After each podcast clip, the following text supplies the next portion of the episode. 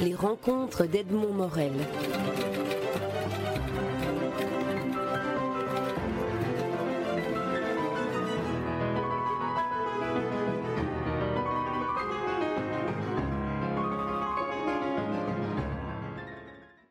Delphine Berthelon, vous publiez aux éditions Jean-Claude Lattès votre troisième roman, euh, L'effet Larsen. Alors, euh, un troisième roman, avant d'entrer dans, le contenu du livre, j'aimerais quand même savoir, un troisième roman, on, écrit dans un autre état d'esprit que, le premier, qui est le, plus jubilatoire, le deuxième qui est le plus difficile. Un troisième roman, on écrit ça dans quel, état d'esprit? On a de nouveaux instruments de travail euh, alors en réalité, c'est pas tout à fait le troisième, c'est le cinquième.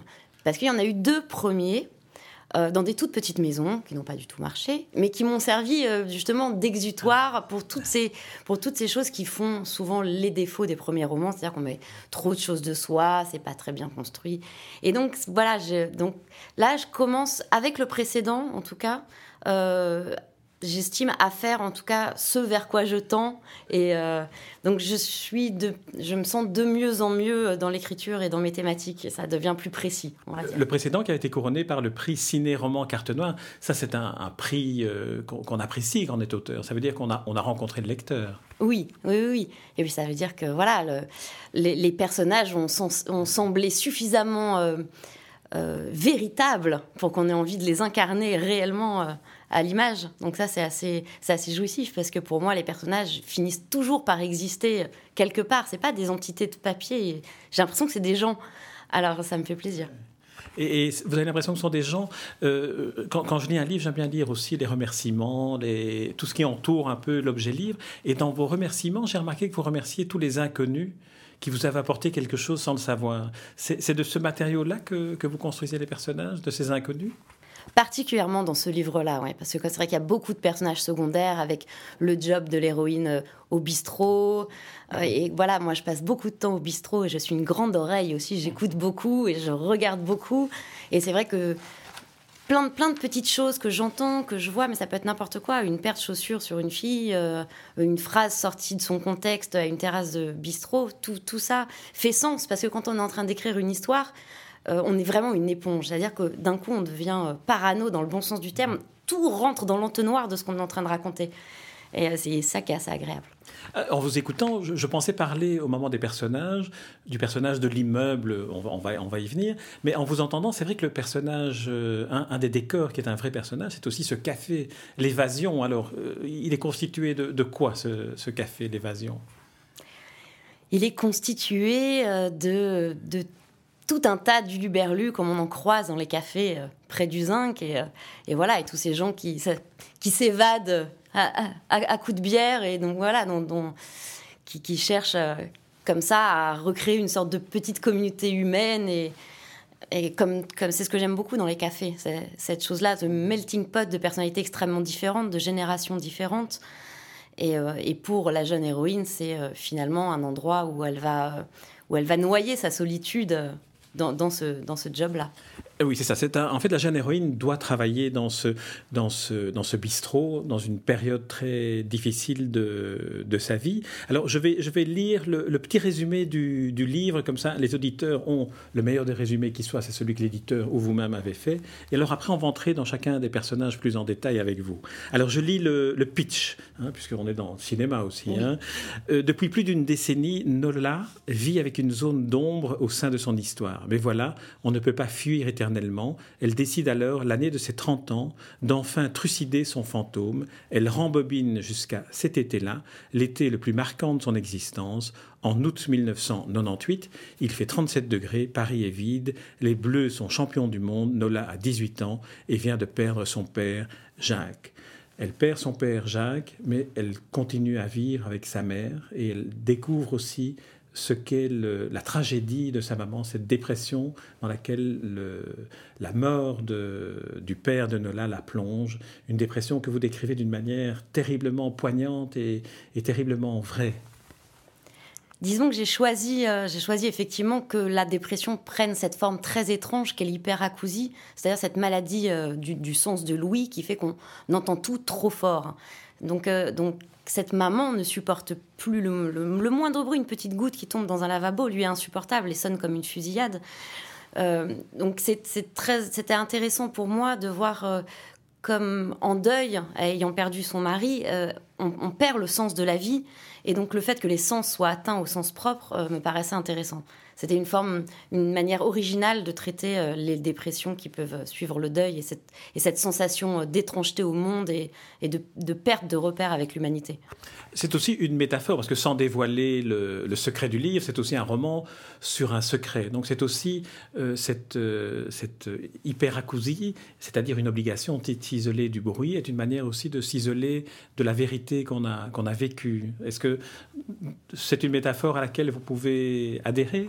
Oui, évidemment. C'est sûr que, que cette, maladie de l'oreille fait, fait écho ou contre-écho à, tout ce qu'on ne veut pas dire, ce qu'on ne peut pas entendre.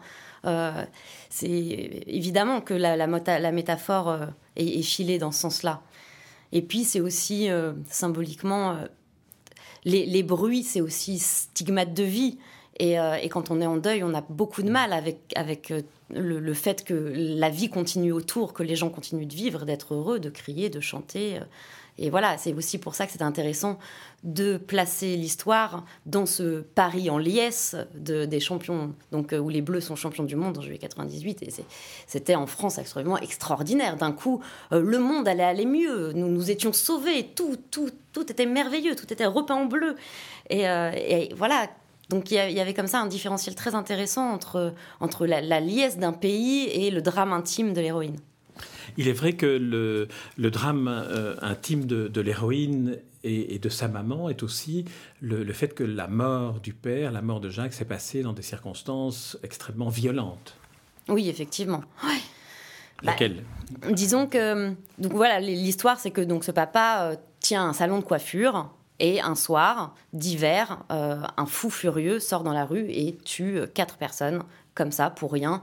Une forme, ça, ce genre de choses malheureusement arrive de temps en temps. C'est généralement des suicides déguisés, des gens qui n'ont pas le courage de, de se suicider tout seuls dans leur chambre et qui ont besoin d'un acte d'éclat, euh, voilà, comme pour laisser une trace. Et, euh, et, il se trouve que donc le papa est dans, se trouve là au mauvais moment, au mauvais endroit. Et c'est ça qui est absolument terrible parce que c'est c'est la, bulle parfaite de ce, du petit monde de Nola, Mira et ce papa Jacques dans leur petit pavillon parfait, euh, l'insouciance d'une adolescence classique. Euh, d'un coup, tout est transpercé et avec la mort très brutale de ce père, c'est euh, tout le château de cartes qui s'effondre en réalité.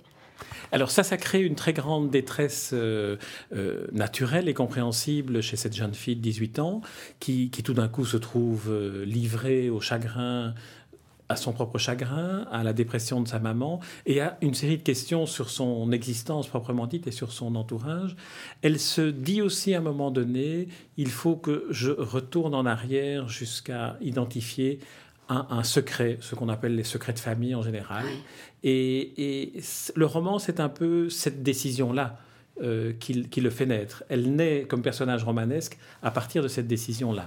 Oui, exactement. C'est-à-dire qu'en fait, il y a... Y a deux voix qui en réalité est la même, mais sur deux temporalités différentes. C'est-à-dire que si l'histoire principale euh, est traité en tranches de vie. C'est cet été-là, Nola a 18 ans et vient de perdre son père. Tout cela est chapeauté par la Nola de 30 ans qui, en fait, revient sur cet été-là parce qu'elle sent qu'il y a quelque chose, qu'un élément lui manque et qu'à 30 ans, elle a absolument besoin de cet élément-là pour, pour commencer à être elle-même et à devenir la femme qu'elle doit devenir. Et euh, donc il y, a comme ça toute une reconstruction de la mémoire aussi. Et, euh, et ce que j'aime bien dans le titre, au-delà bon, du Larsen et du, du, bruit et tout ce que ça peut évoquer comme distorsion euh, sonore qui est, qui, qui est, très important dans le livre, c'est l'effet domino, la réaction en mmh. chaîne. Et au début du livre, on a l'impression que le premier domino a tombé. Créant toute la suite, c'est la mort du papa. Et en fait, à la fin, on se rend compte que c'était peut-être bien le dernier domino et non pas le premier. Mmh. Et, euh, et, ça, je me suis beaucoup amusée avec cette construction-là, effectivement, de reconstruction de la mémoire euh, familiale. Et euh, voilà. Vous avez aussi situé, parce que c'est vrai que c'est très cinématographique votre écriture, hein. vous écrivez des scénarios euh, euh, par ailleurs, mais euh, c'est très cinématographique parce que l'effet domino que vous venez de parler est effectivement un effet domino qui permet à la chute du livre de se dire je revisite l'ensemble du, roman que je viens de lire, mais aussi les, lieux sont des lieux, on a parlé du bar, mais aussi cet immeuble mutant. Ça, c'est un, personnage aussi extraordinaire et qui est en exact contre-pied avec la, le petit pavillon de Montreuil où la vie se passait dans le bonheur avec, euh, lorsque le père vivait et un arbre et une cabane dans l'arbre. Alors, comment ça vient, tous ces, tous ces, la vérité des lieux, comme vous avez trouvé la vérité des personnages? Disons que là, ce qui m'intéressait, c'était finalement comme toute l'histoire est au fond racontée par cette Nola de 30 ans qui se souvient, il y a une idéalisation dans les deux sens. C'est-à-dire que le pavillon est idéalisé dans, dans, dans sa splendeur euh, parce que lié à l'enfance et à, l'époque où tout allait bien. Et donc, elle dit qu'il était baigné de lumière, même quand il faisait mauvais. Donc, il y a cette idéalisation-là qu'on peut avoir d'endroits où on a vécu et où on a été heureux enfant. Et à l'inverse, cet immeuble qu'elle appelle l'immeuble mutant, qui semble euh, construit en dépit du bon sens, qui est absolument monstrueux, sombre, qu'on a presque peur qu'il soit hanté. Euh, ça aussi est une projection des émotions qu'elle a à ce moment-là, puisqu'elle est extrêmement malheureuse, qu'elle est en deuil, que sa maman va pas bien. Et, euh, je crois qu'il y a une distorsion, on, connaît tous cette sensation de distorsion de, l'espace dans lequel on est, suivant les sentiments qu'on a. Euh, et, c'était là-dessus que j'ai joué, effectivement, l'immeuble, en tout cas pour moi, est réellement un personnage. Il est presque incarné. Ce sont des alvéoles comme ça qui, qui ont une vie propre. Euh. Alors, le, le, le roman est, est, aussi écrit, y a aussi cette écriture cinématographique par la, la construction des personnages secondaires. On, pourrait dire qu'un bon film, c'est un film où chacun des personnages, même le plus, le plus secondaire qui, qui soit, a une vraie gueule, une vraie existence. Et là, là vous, les, vous les inventez magnifiquement, tous les personnages qui entourent le vieux qui passe en disant Alors, tu es encore en train de perdre ta vie. C'est l'observation ou bien vous, vous avez une certaine jubilation à, vraiment bien construire les personnages pour qu'ils aient leur propre vérité. Ah, je jubile, moi, toujours. J'aime beaucoup, beaucoup, beaucoup euh, observer, euh, observer les gens et donc, euh, voilà, croquer tous ces personnages. C'est peut-être ma casquette de scénariste aussi qui me fait tellement aimer les personnages secondaires et je veux tous qui, qui, qui soient, qu'ils aient leur vérité voilà, et qui soit, euh, réaliste tout en étant euh, romanesque, c'est-à-dire presque surréaliste, réaliste en mieux, euh, comme des, ouais, des, des, des, entités qui, qui, deviennent réelles au, fil du, du, texte. Les personnages, pour moi, sont vraiment pas des êtres de papier, ils finissent toujours par... Je les vois, donc j'espère que le lecteur les voit aussi. Alors, euh, on, va, un peu quitter ce roman-ci pour euh, entrer plus davantage dans l'univers de la romancière euh, et son atelier de travail. Vous, vous écrivez comment Comment s'organise la mise en place du roman, des personnages? C'est l'histoire qui vous conduit? C'est le personnage central? Comment ça se passe au, concret, une, une journée d'écriture de Delphine Berthelon Le point de départ, c'est toujours un personnage. C'est-à-dire qu'il y a un personnage avec une voix qui s'impose. Euh, souvent, entre deux romans, enfin pour ma part en tout cas, je commence plusieurs choses et puis très vite je, vois que ça va pas aller. Parfois c'est des 80 pages, des 100 pages. Et puis un jour arrive le personnage et c'est toujours pour moi passer par le personnage. Ça y est, c'est lui et Alors bien, bien évidemment, j'ai une thématique en tête, quelque chose euh, qui va me porter. Là, je savais que je voulais continuer euh, à explorer la difficulté du passage à l'âge adulte. Euh, la question du deuil m'intéressait, les relations mère-fille aussi. mais voilà, Nola, un jour, s'est imposée avec sa voix, et c'est de là que tout est parti. Et, et, je, mets vraiment, vraiment, vraiment à leur place. C'est-à-dire que je, deviens Nola pendant un temps indéterminé. Et alors, la narratrice, c'est Nola, elle s'adresse à son père. Le, fait d'avoir choisi cet angle d'attaque-là de la narration vous vient naturellement ou est venu après, après d'autres tentatives? Non, là, c'est venu naturellement la forme de lettre au père, parce que parce que c'est aussi un livre sur la mémoire et que, et, que cette, cette, façon de s'adresser ainsi à un disparu, euh, c'est une manière de le faire revivre. Et je trouvais ça extrêmement joli euh, dans sa problématique à elle.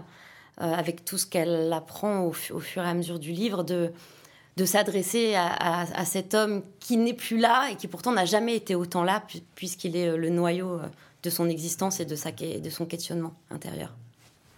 Delphine Berthelon, je vous remercie pour euh, cette interview et surtout pour cet effet Larsen, dont je vais quand même lire la, deuxième définition que vous donnez, parce qu'il y a une première définition qui est une définition du Larsen sonore, et l'effet visuel est l'effet généré lorsqu'une caméra filme en direct l'écran sur lequel l'image filmée est diffusée. Et je trouve que votre roman a aussi cette, cette dynamique-là, c'est-à-dire de, de, créer une sorte d'infini chez le lecteur. La, mise en abîme de la mise en abîme. Oui, j'aime beaucoup ces effets-là. Le kaléidoscope de la vie. Absolument. Alors Delphine Berthelon, L'effet Larsen, c'est un roman, le cinquième donc et pas le troisième comme euh, je l'avais indiqué euh, en, début d'interview. C'est paru chez Jean-Claude Lattès et c'est un, un des très beaux livres de la rentrée. Merci Delphine Berthelon. Merci à vous. Les rencontres d'Edmond Morel.